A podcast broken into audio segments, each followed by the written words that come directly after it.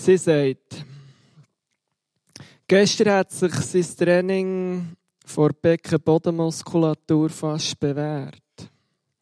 Einen kurzen Moment hatte ich die Illusion, er könne steuern. Er hat geschwitzt wie ein Sau, gestossen wie ein Irre, ist unablässig auf dem Lindtuch von mir weggerutscht, hat mich aufgelüpft, etwa zehn Minuten lang Vollgas und dann ein Asthmaanfall. Es geht immer ein bisschen um das Gleiche und immer ein bisschen um die Gleiche. Und das ist so ein bisschen der Anfang, aber es geht dann weiter. Gestern haben wir uns getrennt. Fünf Jahre waren wir zusammen, Sophie und ich. Man sollte sich nicht am Freitag trennen. Wir sind nebeneinander auf dem Sofa gehockt und haben das Nötigste besprochen. Wenn man sich am Montag trennt, ist die Chance vom Absturz kleiner. Ich hatte einiges zu waschen, bevor ich packen konnte. Sophie ist wieder zur Lia und das war gut. So. Ich habe meinen Bruder angerufen und gefragt, ob ich ein paar Tage bei ihm wohnen kann. Er hat gemeint, er sei über das Wochenende weg, ab Montag ging's. Ich habe die Waschmaschine geleert, den Tumbler gefüllt, bin vor dem Fernseher gehockt, habe die Wäsche zusammengelegt. Ich habe Michel gefragt, ob ich über das Wochenende bei ihm schlafen darf und er hat gesagt, das sei gut. Ich habe meine Boxershorts gefaltet und ihre Unterhose, ihre Unterliebli zusammengelegt und meine T-Shirts bei der Küche, habe die Espresso-Maschine mit Kaffee gefüllt, ich habe Kaffee getrunken, Wäsche zusammengelegt, Fernsehen geschaut, zuerst Simpsons und dann irgendetwas anderes. Fünf Jahre ist eine lange Zeit. Ich bin abends in die Wäschküche, habe den Tümpel geleert, dann habe ich meine Sporttasche vorgenommen und verpacken. Zahnpasta, Zahnseide, Frottiertuch, Duschgel, Kleider. Sophie hat wieder bei Lia darauf gewartet, dass ich gehe. Sophie bei Lia.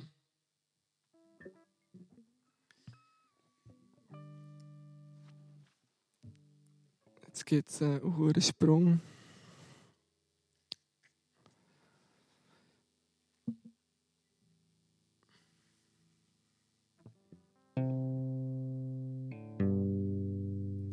Richtige Melodie.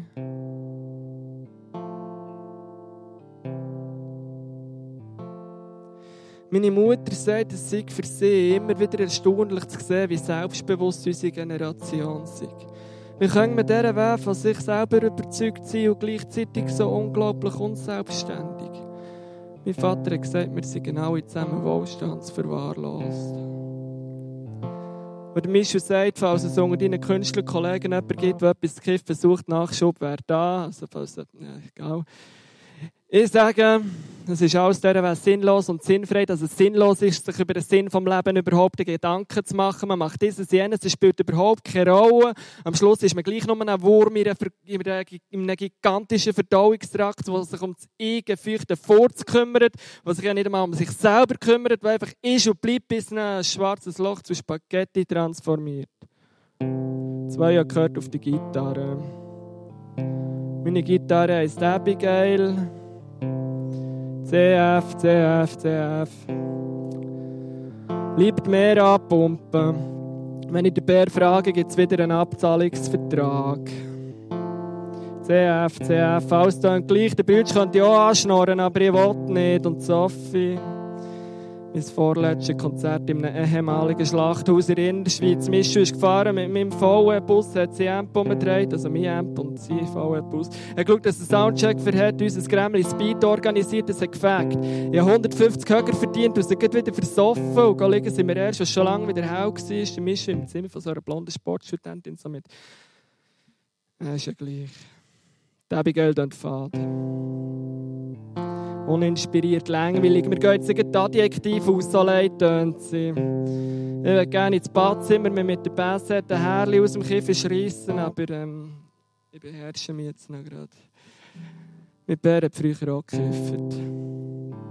Hat lange Haare gehabt, eine Bart, eine Gitarre gespielt in einer Band und sein bester Freund von denen hat gerade so lange Haare gerade so einen langen Bart und ist der Bär von Michel. Die Abigail tut noch gar nichts.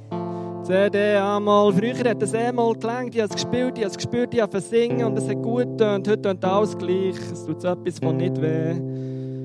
Das ist Rest.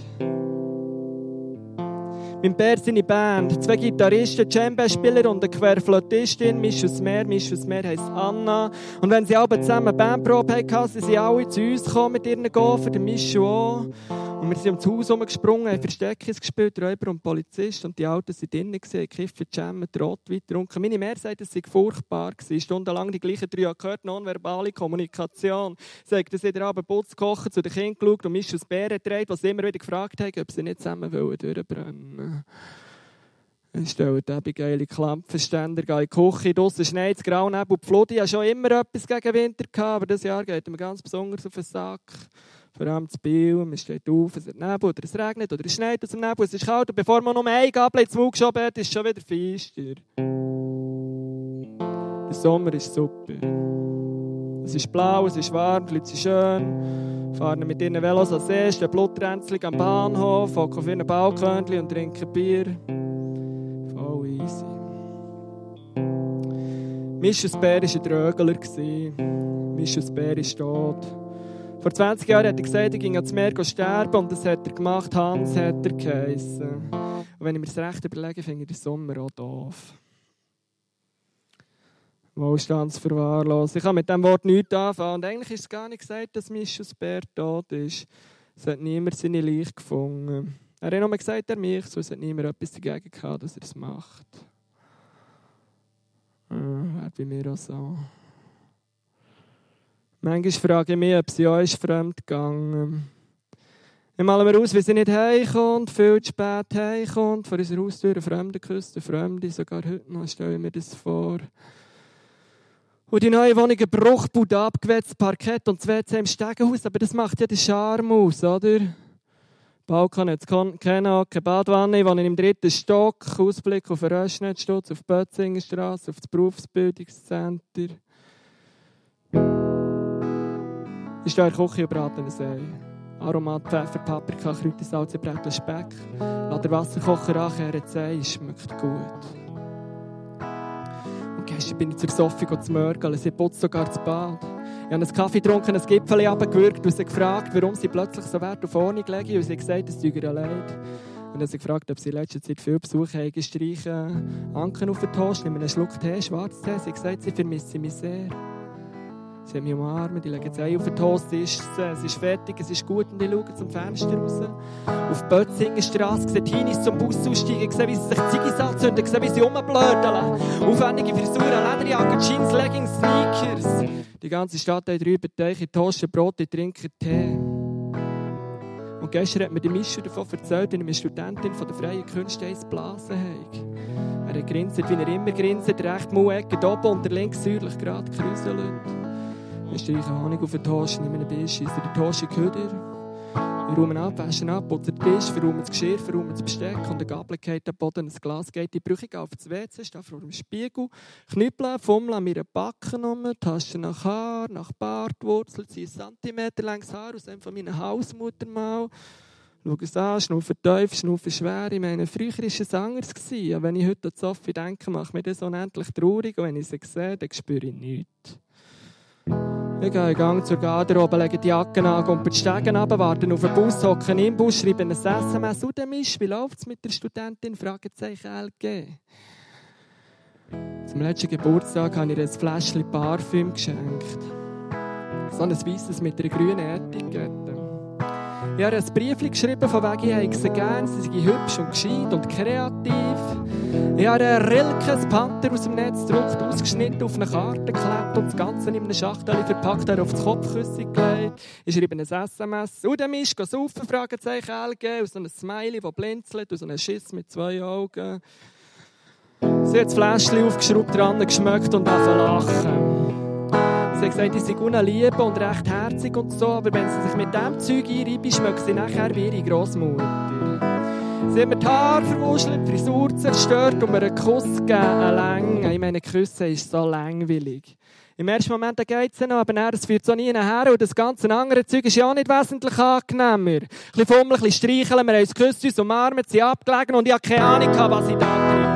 Ich habe meine Hand an eine bestimmte Stelle geschoben, wie wild daran rumgerieben. Sie hat zwischen ihnen gefragt, ob es so okay sei.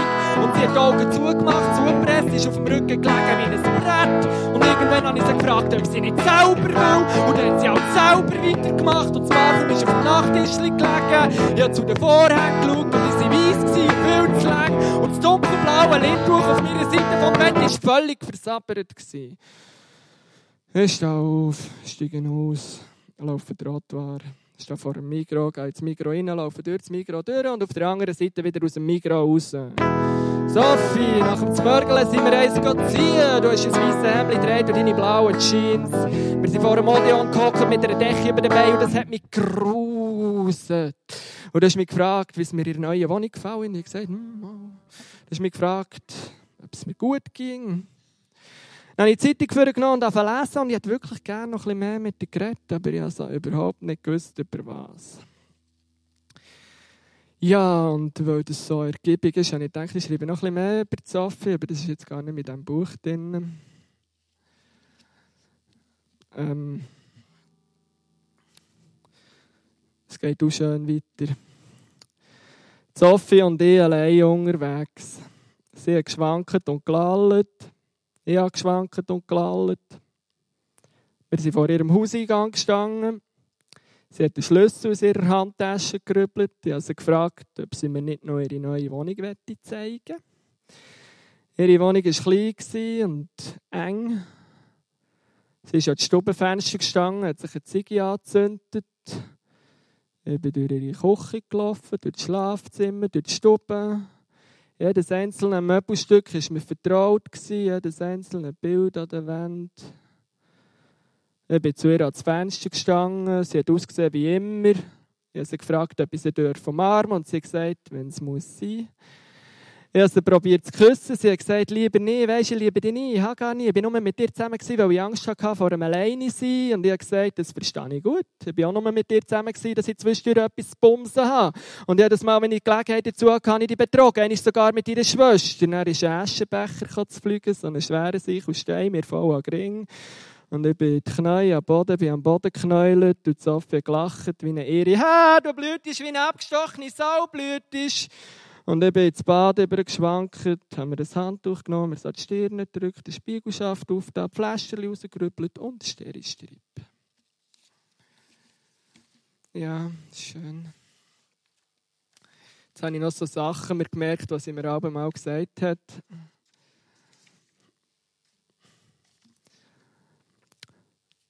Du schneidest die Zehennägel nicht. Dein Mundgeruch am Morgen, deine Haus, deine Nasenhaare sind widerlich. Im Küssen machst du das Mund weit auf und sonst machst du immer das Gleiche. Zungen rauslassen, kreisen, Ohren abschlecken, Hang unter das T-Shirt, knetten, den Füdel anlängen und dann beleidigt sein, wenn es nicht funktioniert. Und ab einem gewissen Punkt war es mir gleich, ob du daheim bist oder nicht. Das heisst, die leere Wohnung war mir eigentlich fast lieber. Die Art und Weise, wie du mich angeschaut hast, wie ein Kind, das mir das Spielzeug wegnimmt, wie ein Hund, der alleine draussen warten muss. Merci.